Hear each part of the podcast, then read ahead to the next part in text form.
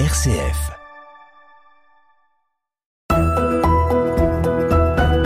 Près de chez vous, en Hainaut, sur une RCF. Bonjour à toutes et à tous, bienvenue sur une RCF dans cette émission Près de chez vous, près de chez vous en Hainaut, dans le diocèse de Tournai où nous partons très souvent à la rencontre des actrices et des acteurs de la pastorale de notre beau diocèse de Tournai donc. Aujourd'hui, nous sommes euh, entre deux eaux puisque à gauche, quand je me tourne, je vois euh, la forêt, parc naturel des plaines de l'Escaut, on pourra peut-être en parler avec notre invité, et à droite, un monument splendide, bien que pour le moment il est euh, entouré d'un grand échafaudage, qui est la basilique Notre-Dame de Bon Secours, puisque nous sommes aujourd'hui avec le trésorier de la fabrique d'église de la basilique, mais c'est pas pour ça essentiellement que nous le rencontrons, c'est parce qu'il est récemment devenu diacre du diocèse. Il a été ordonné diacre il y a quelques mois. Et nous allons donc passer une petite heure en sa compagnie. Il s'agit de Stéphane Rubers. Près de chez vous, et nous, sur une RCF, en compagnie de Loris Resinelli. Bonjour Stéphane Rubers. Bonjour Loris. Merci de nous accueillir chez vous, dans cette belle grande maison familiale. Avec plaisir. Ici à Bon Secours. Bon Secours, basilique. On en parlera tout à l'heure de cette magnifique euh, basilique de notre diocèse de Tournai où vous avez été ordonné donc diacre il y a quelques mois. Euh, avant de parler de, cette ordination, avant de parler de votre vocation, la première question traditionnelle que je pose à tous mes invités, c'est qui êtes-vous, Stéphane Rubers voilà, ben je suis Stéphane Rubers évidemment, voilà, marié depuis 27 ans, trois exposants, trois pour les matheux. voilà, on, a cinq enfants. Ça, c'est pour la famille. Et je, professionnellement, je dirige un, bureau d'études de conception de machines industrielles, des broyeurs, euh, des mélangeurs. Voilà, une petite entreprise, enfin, d'environ 20 personnes. D'accord. Donc, vous êtes euh, un profil, vous parliez des matheux, vous êtes un profil de matheux oui, oui, oui, je suis ingénieur de formation, effectivement. Voilà. Très bien, c'est un, parcours euh, professionnel et une carrière qui sont, euh, je dirais, euh, très intéressants, mais qui sont très rares dans l'Église. Alors, qu'est-ce qui vous a amené dans votre parcours de vie à vous rapprocher et puis à de vous impliquer dans la vie de l'Église? Alors c'est vrai qu'il s'agit d'un rapprochement. Hein. Au, départ, dans ma famille, avec mes parents, bon voilà, on était catholique euh, social entre mhm. guillemets, comme voilà, comme une majorité sans doute encore, enfin je ne sais pas de, de en Belgique. On règle avec les sacrements de l'initiation chrétienne, mais, mais, mais en tout cas en termes de pratique, euh, sans beaucoup plus de pratique, voilà, je crois que malgré tout, avec des, des valeurs chrétiennes qui ont imprégné la famille, ça sûrement. Je dirais l'étincelle ou le réveil ou l'activation, je ne sais pas comment on va dire ça, date de 2001, où voilà, euh, notre, notre fils, lui, après une grossesse difficile, n'a vécu que six semaines. Mhm. Et là, quelque part, deux chemins étaient possibles, hein, euh, ou, désespérer ou croire. Euh, comme Pascal, j'ai fait le choix de la foi. Mhm. On va dire ça comme ça. Mais c'est un choix qui se renforce tous les jours. Parce qu'effectivement, ça donne sens, ça, ça apporte de la joie. C'est une, une, épreuve que je ne souhaite à personne, mais qui effectivement, 21 euh, ans après, porte de beaux fruits. Tout à fait. Alors, euh, vous, vous, parliez aussi au début, vous êtes euh, à la tête d'une grande famille de cinq enfants avec votre épouse. On voit d'ailleurs autour de nous euh, un parc, des jouets. La vie de famille, elle est primordiale dans votre engagement? Oui, mais ça, je crois que, voilà, et par rapport au diaconat, le mariage prime par mhm. rapport au diaconat, et c'est très bien comme ça, ça serait illogique qu'il en soit autrement. Oui, donc voilà, dès, notre mariage, on avait dans notre prière des époux souhaitaient être une famille ouverte sur le monde. Donc c'est vrai que la dimension accueil était une dimension dès le départ souhaitée. Euh, bon voilà, les, naissances des enfants biologiques ont voilà pas toujours été faciles. Et euh, donc euh, après trois enfants on va dire biologique, hein, fait maison. C'est ouvert à une, une démarche d'adoption et donc on a adopté deux enfants avec Emmanuel Adoption. Et, et pour le moment, ben voilà, il y a un parc parce qu'on est, on est famille d'accueil pour un bébé pour une période de six mois. Mhm. On a cette chance d'être dans une grande maison, euh, vous l'aviez dit, et donc euh, voilà, c'est vrai que au, au- au deuxième étage, on accueille des Ukrainiens pour l'instant. D'accord. Mais oui, euh, voilà, je, moi je pense qu'il y en a, il y en a, il y en a beaucoup, mais on en parle peut-être peu. Mais effectivement, même au sein de la- l'entreprise, euh, avec les employés, c'est, on est attentif à avoir un respect du, du temps de- du travail, mais aussi du temps familial. Tout à fait. Et donc, euh, je dois bien avouer que je ne travaille pas 60 heures par semaine, peut-être un tout petit peu plus que les 38 réglementaires. Et au sein de la famille, avec cinq enfants, ben voilà, on s'organise. Hein, Tout à fait, oui, c'est voilà, ce que j'allais dire. Ça ne doit pas être évident à concilier une vie professionnelle en tant que responsable d'une entreprise tout de même et une vie familiale aussi euh, comblée. Oui, mais, voilà, donc ça demande, ça demande une organisation. Mon épouse travaille, euh, on va dire, un gros mi-temps, donc voilà, il n'y a rien à faire. Il faut, il faut se donner les moyens Mhm. de pouvoir rester dans la joie par rapport à- aux choix qu'on pose. Et donc oui, il y a des choix à faire.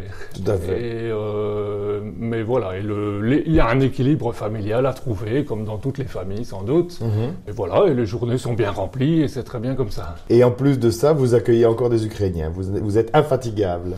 Oui, mais bon, voilà. euh, mais on est, euh, alors on est bien tombé, on a de la chance. Ce sont des gens très bien, qui sont assez discrets. Alors ils sont autonomes euh, au deuxième étage. Il y a un coin cuisine, une salle de bain. Donc voilà. euh, la belle histoire, c'est qu'effectivement, pour le bébé qui est en accueil maintenant, chez nous pour six mois, qui s'appelle Megan, rien que nous, on n'aurait pas pu parce qu'on travaille, parce que euh, voilà. Et donc on s'est dit, tiens, mais bon, la dame qui est, euh, la dame ukrainienne qui, qui est chez nous, peut-être qu'elle serait partante pour s'occuper de Megan pendant, on va dire, qu'est-ce qu'elle fait, euh, trois jours par semaine. C'est ça. Et c'est grâce à elle aussi que cette aventure-là est possible. Mhm. Voilà, sur un accueil tout à fait temporaire pour 6, 8, 9, on verra bien, mais 6 mois a priori. Et on est très content de le faire et on sera content quand ce sera fini.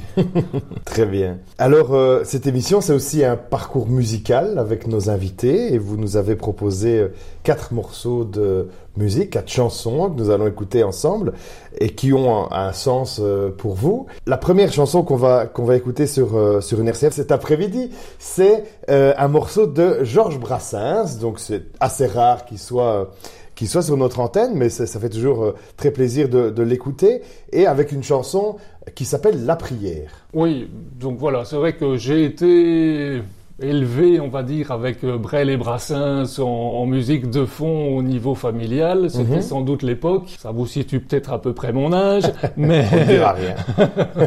Mais et voilà, je trouvais ça effectivement, on l'entend pas, donc pourquoi pas? Et puis, puis c'est- enfin, c'est un poème qu'il a mis en musique sur Mhm. euh, une prière à Marie.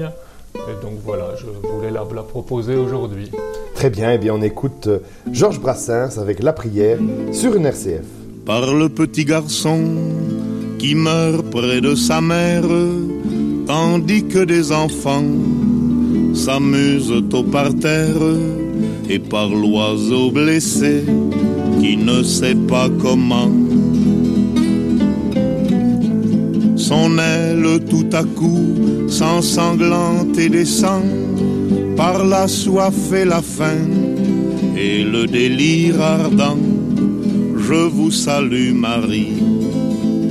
Par les gosses battus, par l'ivrogne qui rentre, par l'âne qui reçoit des coups de pied au ventre, et par l'humiliation de l'innocent châtié. Par la Vierge vendue qu'on a déshabillée, par le Fils dont la mère a été insultée, je vous salue Marie. Par la vieille qui, trébuchant sous trop de poids, s'écrie, mon Dieu, par le malheureux dont les bras ne purent s'appuyer sur une amour humaine. Comme la croix du Fils sur Simon de Cyrène, par le cheval tombé, sous le chariot qu'il traîne, je vous salue Marie. Par les quatre horizons qui crucifient le monde, par tout ce dont la chair se déchire ou succombe, par ceux qui sont sans pieds, par ceux qui sont sans mains. Par le malade que l'on opère et qui gêne, et par le juste mis au rang des assassins, je vous salue Marie. Par la mère apprenant que son fils est guéri, par l'oiseau rappelant l'oiseau tombé du nid, par l'herbe qui a soif et recueille l'ondée, par le baiser perdu, par l'amour redonné et par le mendiant retrouvant sa monnaie. Je vous salue Marie. Voilà, c'était Georges Brassens avec La prière sur une RCF.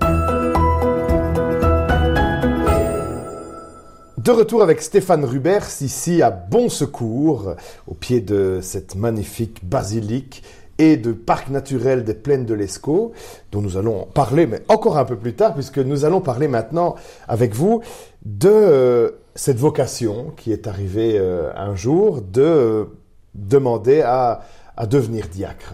Comment ça s'est passé, ce déclic, cette envie, cette vocation? Alors c'est pas quelque chose qui m'est tombé dessus comme ça un jour, hein. c'est quelque chose qui mûrit. Donc euh, voilà, on a parlé dans la première partie de la première étape sans doute de, de ce de ce choix qui, qui mûrit et Mhm. qui fait grandir. On est depuis, oui, je ne sais pas, plusieurs années en tout cas membre d'une équipe Notre-Dame, Oui. qui sont, sont des groupes, de, de- un groupe de, de couples euh, qui se réunit une fois par mois pour euh, prier ensemble et puis euh, discuter sur un thème avec, avec un conseiller spirituel. Donc voilà, ça, ça a déjà entretenu ce- cette vie de prière finalement, cette vie spirituelle, avec aussi euh, des, des lieux de ressourcement comme euh, Farnières, comme euh, Spanivezé, où on a régulièrement été en retraite. Mhm. Et donc, dans ce souci, final, voilà, d'approfondir cette vie de foi, cette vie spirituelle. Tout ça avec les équipes Notre-Dame, donc. Alors, les équipes Notre-Dame invitent à faire une retraite par an. Oui. Ça fait partie de la charte, comme ils disent. voilà, la, la structure euh, END est un peu, est un peu rigide, mais Mhm. voilà, on vit à l'intérieur de tout ça. Euh, mais les, les mots, les mots utilisés sont parfois un peu vieillots, mais c'est pas les mots qui comptent, c'est ce qui se vit à l'intérieur. Et donc, euh, j'aime bien faire l'analogie du club de sport où à un moment donné, voilà, euh, alors je suis pas sportif du tout, c'est pour ça que je me permets l'analogie, mais euh, de la vie spirituelle, de dire effectivement pour faire du sport, je crois, de façon régulière, sauf si on a une volonté de faire, c'est bien de s'inscrire à un club. Entre guillemets, mon club, c'était peut-être le- les END à ce Mhm. moment-là, de se dire, OK, ça nous impose un rythme, ça nous impose, ça nous invite à, à la prière, au fait de, de, de s'asseoir régulièrement en couple, à faire des points concrets d'effort, Mhm. comme on dit dans les END. Donc voilà, ça c'était le club. Et puis de sport, hein, en analogie. Et puis après, ça a été de se dire, tiens, pourquoi pas passer au niveau professionnel c'est ça. Hein, et, Montée de euh, division. Montée de division. ça, c'est pour l'analogie. Je crois qu'elle s'arrête là. C'est une sensibilité au fait d'être au service. C'est ça. Qui est au départ de, de, de- de la volonté. Et puis, effectivement, de manifester ça par un, par un sacrement. Mhm. Un, si- un signe concret, pouvoir, euh, oui, le montrer plus officiellement ou quelque part. Donc ma- marquer, marquer euh, effectivement euh, cette volonté de, de vous inscrire encore plus au service, bien que vous l'étiez déjà avant dans, dans votre vie de famille, dans votre vie professionnelle, quand on entend euh, toute- toute cette vie autour de vous. Euh, mais donc cette entrée en, en candidature pour devenir diacre, c'est vraiment le moment entre guillemets, charnière de votre engagement. Oui, oui mais donc euh, ça, probablement que l'idée a mûri euh, six mois, un an mhm. avant que j'en parle à mon épouse, euh, qui n'a pas été très surprise. voilà, donc ça montre que c'est quelque chose qui pouvait se passer de façon à peu près naturelle. Mhm. Comment ça a été accueilli donc, bon, dans votre famille Je, m'imagine que ça a été accueilli comme une évidence, comme vous, vous, l'avez dit. Et, et, dans votre milieu professionnel? Alors, dans le milieu professionnel, alors les deux donc la démarche, les deux premières années, on est plutôt discret sur la mhm. démarche avant que quelque part euh, euh, on devienne euh, officiellement candidat diacre. À ce moment-là, ça devient, voilà, entre guillemets, plus public. Plus, public. bon, l'ordination est évidemment éminemment publique. Au niveau professionnel, bah, pas beaucoup de réactions. Mhm. J'avais invité tous mes, tous mes collègues à l'ordination. Il y en a qu'un sur les 20 qui est venu. Euh, voilà, deux, deux, trois autres qui se sont manifestés. Et puis pour le reste, silence radio. Alors peut-être qu'ils ne se rendent pas bien compte, qu'ils comprennent pas bien. Un peu l'inconnu. Euh, un peu l'inconnu sans doute, puis dans le respect des convictions de chacun. Mais bon, voilà, ça, au moins, au moins, je suis clair dans mes positions au niveau professionnel. Mais, et c'est vrai qu'en tant qu'entrepreneur, chef d'entreprise, le fait d'être chef d'entreprise et en même temps d'être au service, voilà, des employés de l'entreprise. Mhm. C'est un thème que j'ai que j'ai à cœur. Bon, euh, je, dis souvent, je revendique le droit à l'incohérence. Donc, euh, c'est pas d'une cohérence parfaite, mais malgré tout, la cohérence augmente petit à petit entre la spiritualité, la vie concrète. Mhm. Pas encore au bout du chemin. c'est un style de management, comme on pourrait dire euh, aujourd'hui. Voilà, ouais, ce sont des questions. Comment aller, comment aller jusqu'au bout de la subsidiarité? Alors on utilise des gros mots du coup, mais donc de se dire, voilà, d'exploiter, d'exploiter, c'est pas un bon terme, mais de permettre à chacun de se développer au maximum de ses compétences, au maximum de ses qualités. Mhm. Voilà, c'est ça la subsidiarité en un mot. Voilà, et puis la notion du bien commun, euh, pouvoir travailler pour l'ensemble de la société avec ces questions qui sont euh, quelle relation entre euh, le capital et le travail? Mhm. Bon voilà, je crois que chaque, euh, j'espère que chaque entrepreneur se pose la question et essaye de trouver une réponse. On l'espère beaucoup aussi. Donc vous, vous, entrez dans, dans, cette formation que vous devez en, en, plus ajouter à votre, à votre emploi du temps chargé, je présume. Donc la formation de diacre, le travail, la famille. Ça a été un parcours euh, rude ou bien c'est passé comme ça devait se passer? Il faudrait demander à mon épouse parce que je dirais voilà, quand moi je pars en formation, les formations sont intéressantes, bien donc j'étais content de les suivre. Euh, quelque part, c'est mon épouse qui derrière assume. Mhm. Hein, donc euh, maintenant, voilà, c'est en soirée, quelques samedis matins. Euh, c'est l'équivalent de, on va dire, euh, d'un quadrimestre, hein, 60 crédits comme on dit mhm. maintenant. Non, 30 crédits, 60 c'est une année. 60 c'est une année. 30 crédits euh, en 4 ans. D'accord. Bon, et là je dirais aussi au niveau de la supervision de la formation, on veille bien à ce que j'en fasse pas trop, euh, trop rapidement. Mhm. Voilà, y a, je pense qu'il y a, y a, y a une, une, attention de, de l'Église et des responsables de, de veiller à un équilibre. Un équilibre, tout à fait. Et ça c'est tout à fait bienvenu.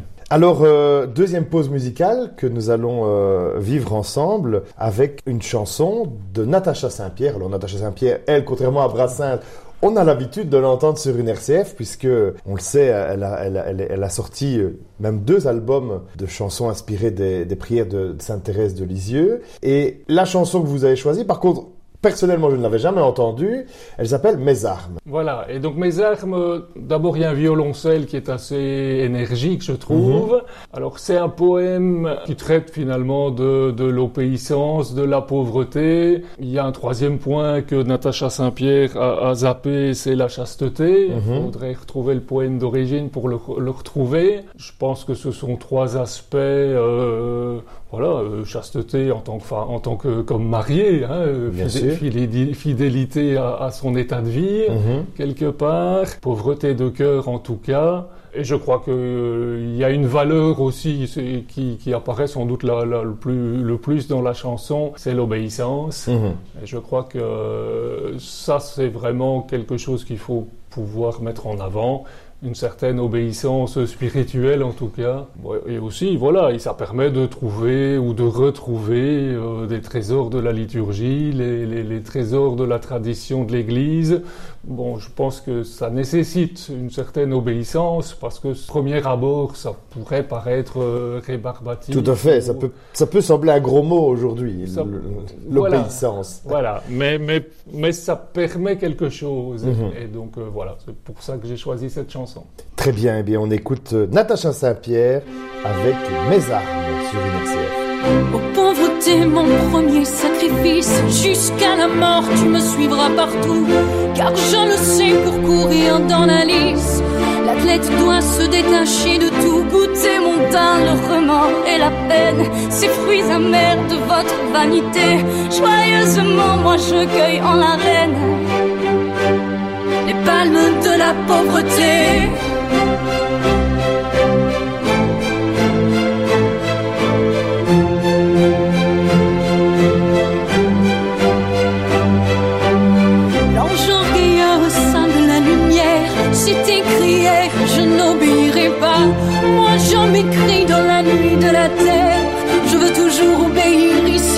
Je sens en moi naître une sainte audace. De tout l'enfer, je brave la fureur. L'obéissance est ma forte cuirasse. Et le bouclier de mon cœur.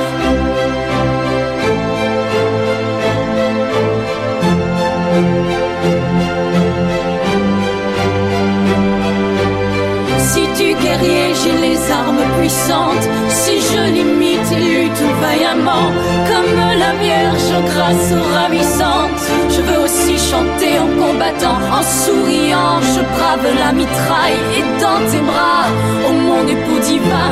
En chantant, je mourrai sur le champ de bataille. Les armes à la main.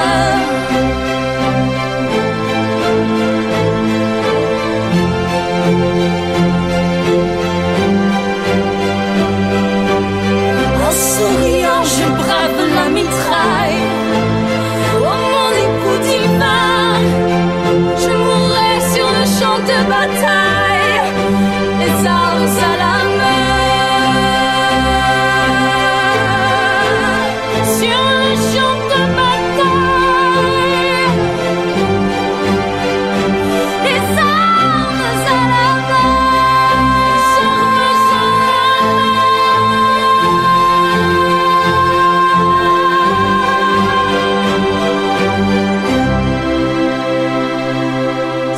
Natacha Saint-Pierre avec ce beau poème de Sainte Thérèse de Lisieux mis en musique et ça s'appelle Mes armes.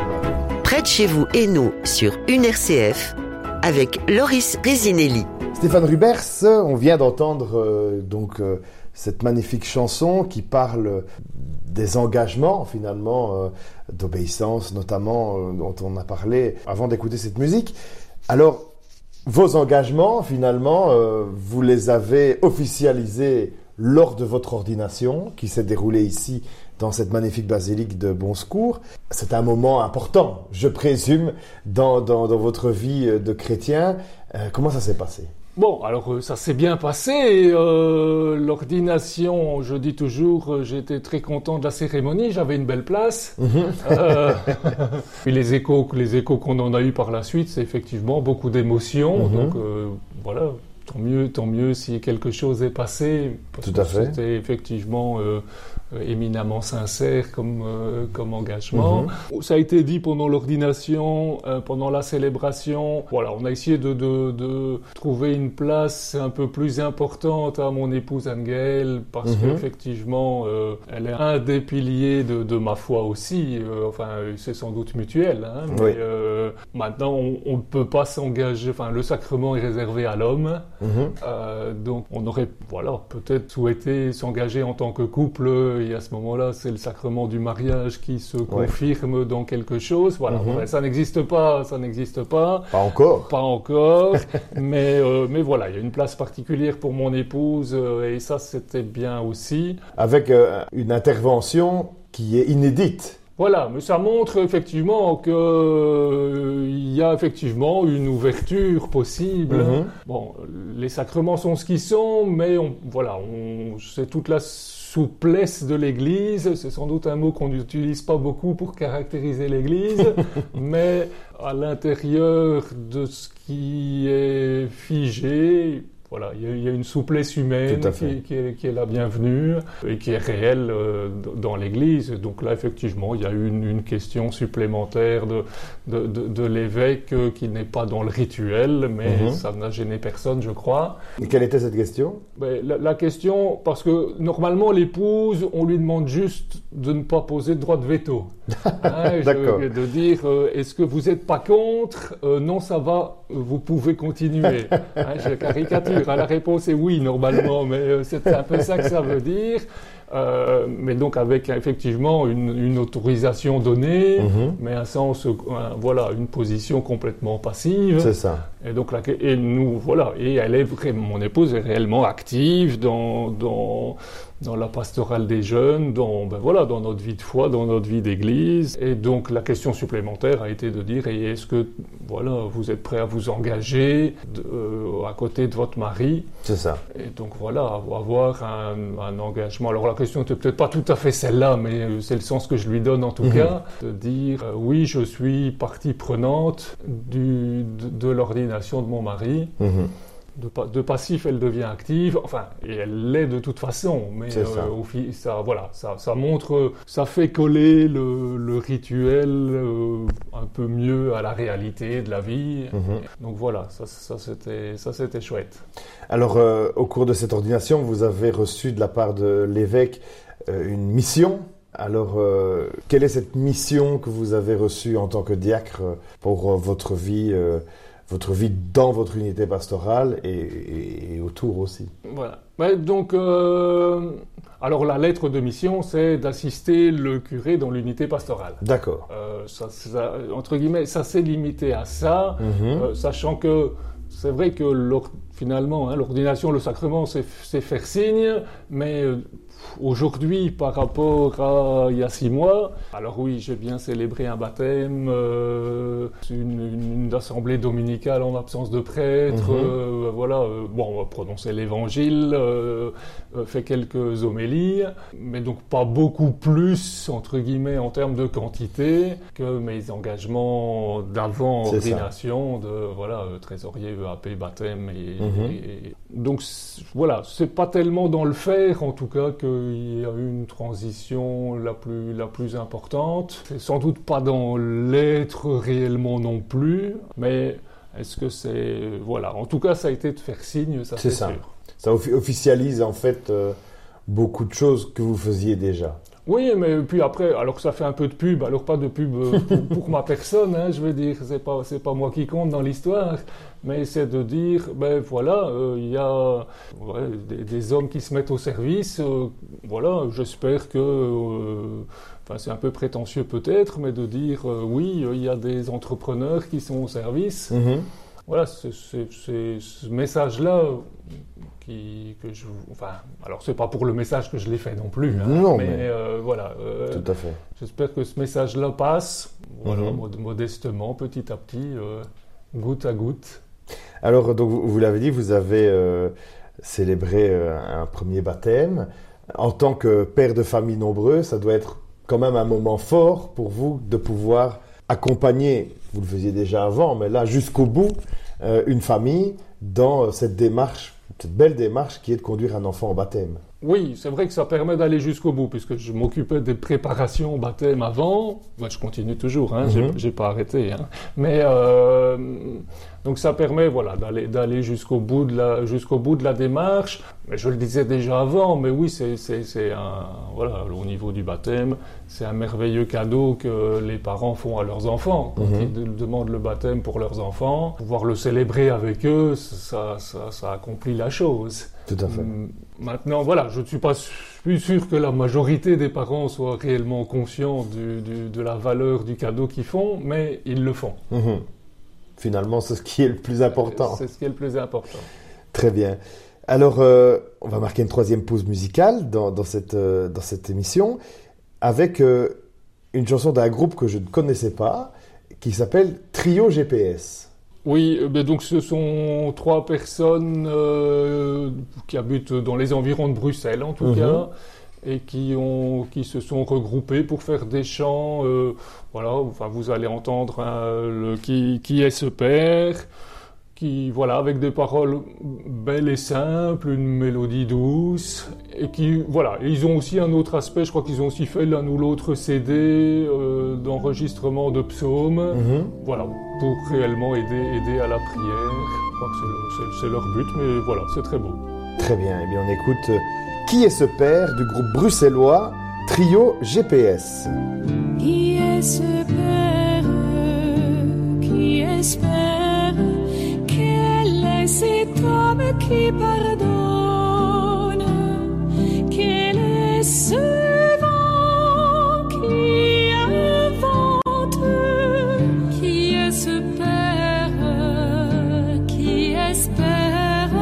Quel est cet homme qui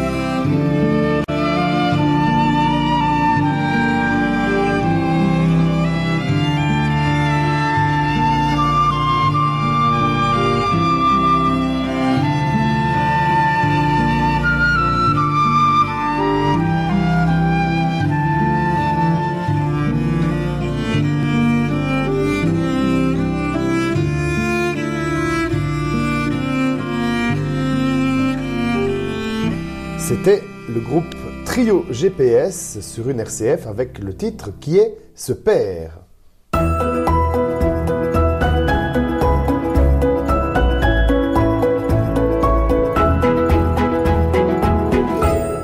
Toujours en compagnie de Stéphane Rubers, nouveau diacre du diocèse de Tournai, ici à Bon Secours, près de Pérué.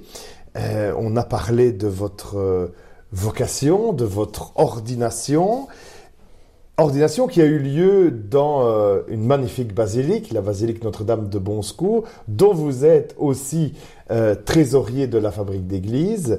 Alors, cette basilique, une des trois basiliques du diocèse de Tournai, puisqu'il n'y en a que trois, mais il y en a déjà trois, toutes les trois d'ailleurs dédiées à, à la Vierge Marie. Cette basilique qui est actuellement en travaux, et on entend peut-être le bruit de travaux, mais ce pas les travaux de la basilique, ce sont des, travaux de tronçonnage d'arbres qui nous accompagnent en fond. Euh, cette basilique, elle a une histoire, je suppose. Qu'est-ce qu'on pourrait euh, donner comme élément d'histoire de cette basilique aux auditeurs et aux auditrices qui euh, la connaissent pas?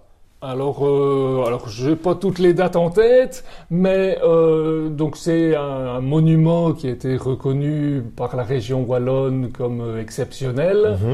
Ça permet aussi des subsides supérieurs pour les travaux, mais ça c'est l'aspect matériel. Oui. Euh, Qui est important. Qui est important. Donc qui a, qui a été, voilà, qui est assez récente, hein, euh, dans les années 1850, d'un style néoclassique, voilà, typique de l'époque, et donc elle est bien représentative de son époque, et c'est dans ce sens-là qu'elle est réellement exceptionnelle, qui a été reconnue basilique en 1910, et euh, voilà, qui est vraiment sur la frontière, puisque euh, on a dû modifier la frontière pour bâtir la basilique. Très bien. Donc elle a, elle a un mur mitoyen avec la France. Mhm. Que dire de plus Alors, elle a été, euh, donc vous, vous l'avez dit, elle a été désignée basilique. Quelle- pourquoi est-ce qu'elle a été désignée basilique? Toute église ne devient pas une basilique comme ça.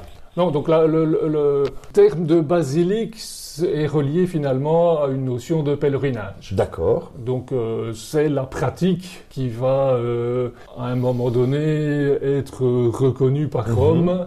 Et donc effectivement, l'histoire de, de, la- je parlais du bâtiment, effectivement, Mhm. l'histoire de Notre-Dame de Bon Secours, ça a été Notre-Dame entre deux chênes, une statuette dans la forêt hein, qui est juste à côté, pour laquelle on a construit une première chapelle qui a été agrandie et puis voilà, puis qui est devenue euh, finalement la basilique, Mhm. avec effectivement un engouement populaire de pèlerinage, euh, notamment par rapport à la, la protection de la région, par rapport à, à l'épidémie de peste à l'époque. Et donc euh, voilà, quand on voit des photos, des premières photos du, du- on va dire du début du XXe siècle ou du milieu du XXe siècle, euh, les, les rues environnantes étaient noires de monde. Euh, c'est impressionnant de voir les, les foules qui venaient en pèlerinage à bon secours. Et c'est cet aspect-là qui a été reconnu comme basilique. C'est le, voilà, c'est le propre de la basilique. C'est que ça. ce soit un lieu de pèlerinage. Le nom du village est d'ailleurs euh, lié, je présume. Voilà, c'est vrai qu'il n'y aurait, y aurait, pas y aurait pas eu la, la- la- la basilique ou la chapelle avant, euh, il n'y aurait pas eu de village. C'est ça. On était au milieu de la forêt euh, au début, je veux dire. Mhm. Forêt qui nous entoure d'ailleurs. On est ici sur un site euh, remarquable qui est euh, euh, le parc naturel des plaines de l'Escaut, qui donne juste derrière votre jardin. C'est un site exceptionnel. Oui, alors euh, je dirais on est en bordure de forêt, c'est pour ça qu'on n'y va jamais. Euh, c'est pas vrai, mais euh, bon voilà, c'est un peu, c'est euh, oui, on, on- on est on est très bien mis ici, on, voilà, avec avec la forêt juste à côté. C'est une forêt binationale puisqu'elle s'étend aussi sur la France. Et voilà, et on a la, la maison du parc des plaines de l'Escaut juste à côté, qui voilà, qui essaye de valoriser euh, et d'expliquer euh, la, gestion et la vie de la forêt. C'est ça. On peut recommander à- aux personnes qui nous écoutent de venir passer euh, un samedi ou un dimanche ici dans cette magnifique région, de faire une belle balade dans, dans les, dans les plaines de l'Escaut et de visiter bien sûr la basilique. Oui, c'est ça. Il y, a, il y a quelques années, il y avait une brochure euh, touristique qui avait été publiée qui disait euh, une basilique de pierre, euh, une cathédrale de, de- de verdure. Enfin, Mhm. c'était pas tout à fait ça, mais c'était ça l'idée. C'est effectivement euh, quand on accueille de temps en temps des groupes de pèlerins, et effectivement, la, la formule assez traditionnelle, c'est de venir en pèlerinage à la basilique et puis de profiter de la forêt qui est juste à côté. C'est ça. Alors, basilique d'ailleurs donc en travaux et il reste quelques semaines pour venir admirer une magnifique Vierge qui est à l'intérieur de l'église et qui va bientôt remonter au-dessus de, du- de la tour. Voilà, c'est ça. Donc euh, depuis 2013, euh, la statue qui au départ, euh, je dirais, faisait, faisait le, dé- le, le sommet du dôme de la basilique, hein, ça fait, bon oui, donc ça fait maintenant presque dix ans que la basilique, son, son toit n'est plus en pointe comme à l'origine. C'est beaucoup moins beau d'ailleurs. Donc, Mhm. euh, euh, et donc la statue qui était là au- tout au-dessus est pour le moment encore à l'intérieur de la basilique. Et donc il est prévu qu'elle remonte euh, vers la mi-juin. Mhm. Et comme elle est prévue pour être là-bas tout au-dessus, effectivement, elle a, elle a, elle a un format qui, qui est impressionnant. Euh, je sais pas, elle doit faire euh, 2 mètres, 2 mètres 50, euh, 2 mètres 50 de haut. Et donc, euh, elle, est, elle est réellement impressionnante. Toute et- dorée. Et toute do- Voilà, elle était, donc elle a été, elle était dorée au départ. Quand on l'a descendue, euh, la dorure avait disparu. Donc, euh, dans le programme de rénovation, on, on l'a redorée pour, effectivement, la rénovation, c'est remettre, c'est vraiment remettre comme à l'origine. Mhm. Donc, euh, donc là, avec les bureaux d'architectes spécialisés, etc., ils s'y emploient à refaire comme c'était avant. C'est ça. Euh, et donc là, voilà, jusqu'à mi-juin, on, on- je dirais, on sait l'admirer de près. Et puis, euh, à partir de... Enfin, s'il n'y a pas de retard dans les travaux, si, si, si, hein, vous connaissez la musique. Euh, mais le programme pour le moment est à peu près celui-là.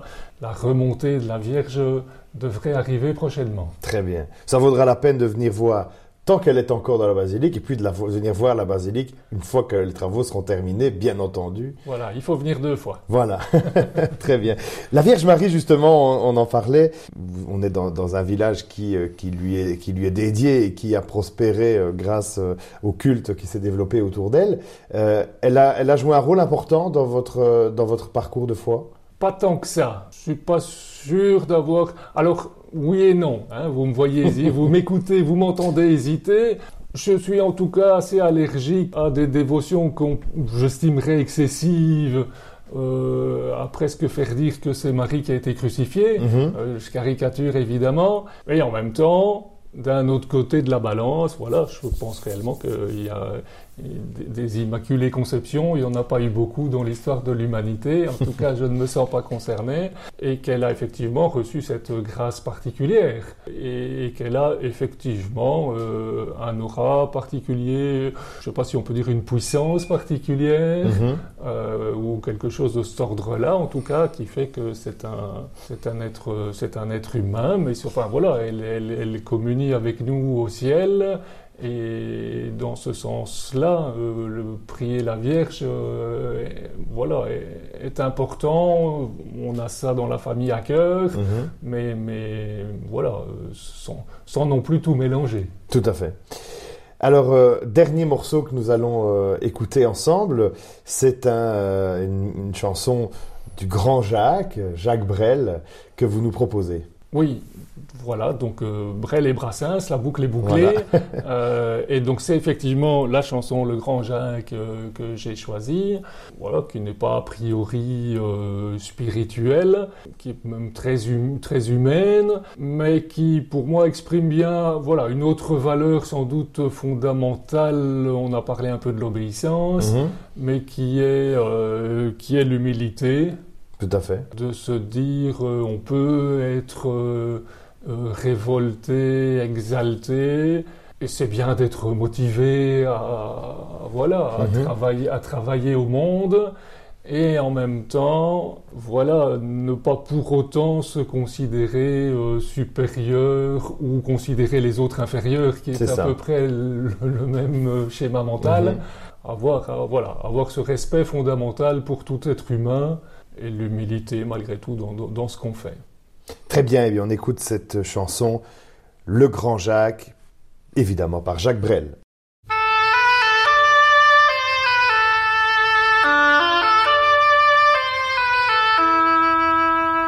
C'est trop facile d'entrer aux églises, de déverser toute sa saleté face au curé qui dans la lumière grise ferme les yeux pour mieux nous pardonner. Tais-toi donc, grand Jacques, que connais-tu du bon Dieu? Un cantique, une image, tu n'en connais rien de mieux. C'est trop facile quand les guerres sont finies d'aller gueuler que c'était la dernière. Amis bourgeois, vous me faites envie. Vous ne voyez donc point vos cimetières. Tais-toi donc, grand Jacques, laisse-les donc crier. Laisse-les pleurer de joie, toi qui ne fus même pas soldat. C'est trop facile quand un amour se meurt, qu'il craque en deux parce qu'on l'a trop plié, d'aller pleurer comme les hommes pleurent, comme si l'amour durait l'éternité. Tais-toi donc, grand Jacques, que connais-tu de l'amour, des yeux bleus, des cheveux fous, tu n'en connais rien du tout. Et dis-toi donc, grand Jacques, dis-le toi, Bien souvent, c'est trop facile. C'est trop facile de faire semblant. C'était Le Grand Jacques avec Le Grand Jacques sur une RCF.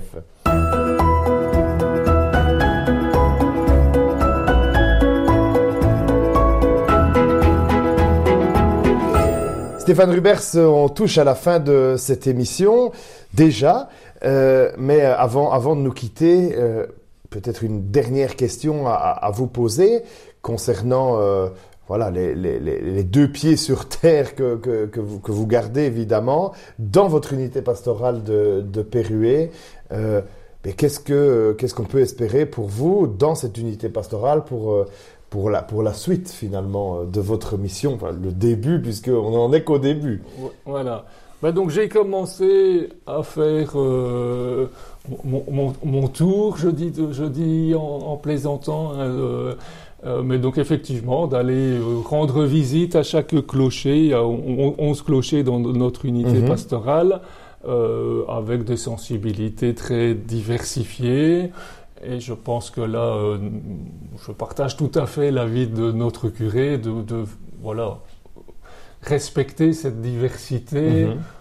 D'expression de foi finalement. Tout à fait. Euh, L'important c'est la foi, la façon dont on l'exprime euh, euh, peut être propre, peut être très variée.